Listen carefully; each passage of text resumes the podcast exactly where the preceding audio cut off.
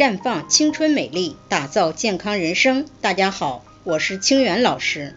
昨天我们讲了睡眠与卵巢功能之间的关系，今天接着和大家讲讲容易被大家忽略，却对卵巢功能产生负面影响的行为，比如腹部手术。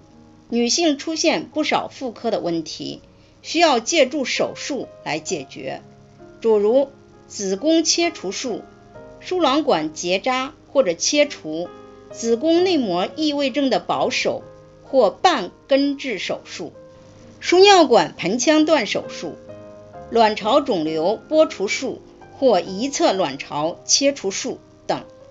这些卵巢周围组织的手术。可能损伤卵巢的血液供应，而引起卵巢早衰。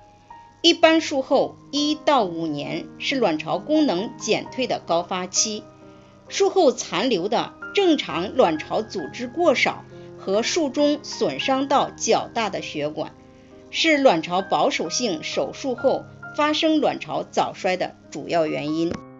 另外，腹腔镜下对卵巢玻璃面进行直接电凝止血，可能造成卵巢储备功能低下，且双极电凝会损伤卵巢皮质，因为电凝是利用高频电流对手术区域的组织产生热效应，使组织细胞坏死、变性、干燥、气化、碳化，以达到止血和分离的作用。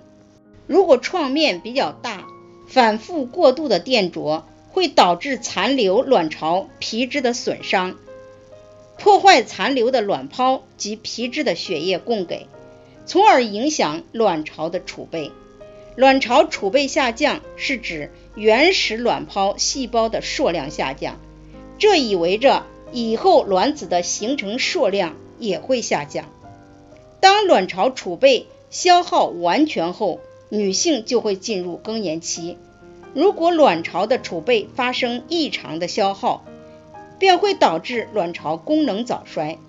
因此，如果非必须，尽量不做腹部手术。如果必须做，术后别忘了及时修护卵巢功能。在这里，我也给大家提个醒：您关注我们的微信公众号“普康好女人”。普黄浦江的普康健康的康，普康好女人添加关注后，点击健康自测，那么你就可以对自己的身体有一个综合的评判了。健康老师会针对您的情况做一个系统的分析，然后给您指导建议。这个机会还是蛮好的，希望大家能够珍惜。今天的分享就到这里。我们明天再见。